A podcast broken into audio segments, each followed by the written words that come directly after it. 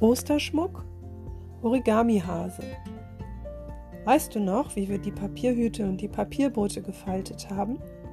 Das hat Spaß gemacht und daran musste ich denken, als ich meine Origami-Hasen gefaltet habe. Es ist wie mit dem Falten vom Boot. Mit etwas Übung schafft man es. Und ich hoffe, du hast genauso viel Spaß. Ich wollte aber auch wissen, was eigentlich Origami bedeutet und weißt du, warum der Hase zu Ostern als Schmuck hingestellt wird? Idee? Falte einen Osterhasen. Idee? Beteilige dich an der Aktion, die unten beschrieben ist. Erzähle davon deinen Freunden. Was ist Origami? Origami ist eine Kunst des Papierfaltens, die aus Japan oder China kommt. Beim Origami benutzt man immer ein quadratisches Stück Papier also ein Papier, dessen Seiten alle gleich lang sind. Aus dem quadratischen Papier entsteht dann durch mehrfaches Falten Figuren. Dabei darf man nur seine Finger verwenden. Klebstoff ist verboten. Ganz genau weiß man nicht, wer der Erfinder ist, also wer als erstes mit Papier gefaltet hat, sodass Figuren entstanden sind. Aber man weiß, dass bereits im ersten Jahrhundert in China Papier hergestellt wurde. Deswegen vermutet man, dass in China zum ersten Mal solche Papierfiguren entstanden. Nach Japan kam diese Kunst wahrscheinlich im 7. Jahrhundert. Dort haben japanische Mönche in Zeremonien Figuren gefaltet, die den Menschen zum Beispiel Glück bringen sollten.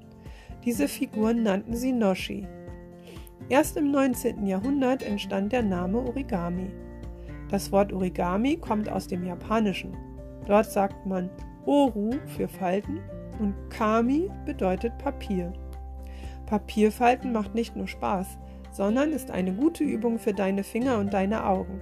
Der Erfinder des Kindergartens Friedrich Fröbel hat das schon vor 200 Jahren gewusst und in Deutschland das Papierfalten für Kinder im Kindergarten eingeführt. Der Osterhase wenn du den Blog-Eintrag Ostergrün schon gelesen hast, dann weißt du ja schon, dass die Christen an Ostern feiern, dass Jesus wieder auferstanden, also lebendig ist. Das Gras war ein Zeichen für Leben. Eine Erklärung für den Hasen ist auch eine christliche. Der Hase vermehrt sich im Frühling sehr stark und bekommt immer viele Junge. Deshalb ist auch er ein Zeichen für Leben und Lebendigkeit. Aber auch bei den Heiden war der Hase ein heiliges Tier, weil er Symbol für Leben war. Man kann die Geschichte vom Osterhasen aber auch einfach erzählen, weil sie schön ist und Kindern Freude an Ostern macht. Auf meinem Blog findest du Faltanleitungen für Origami-Hasen und es gibt eine Aktion, die kommt aus Fulda und da hatte jemand die Idee, dass Kinder bei ihrem Spaziergang ja für andere Kinder, die später vorbeikommen, Osterspuren hinterlassen können. Und du könntest deinen Papierhasen, also beim Spazierengehen zum Beispiel im Park, ins Gras setzen, damit andere Kinder ihn dort finden. Den Link zu der Webseite von den Leuten aus Fulda findest du auch auf meinem Blog.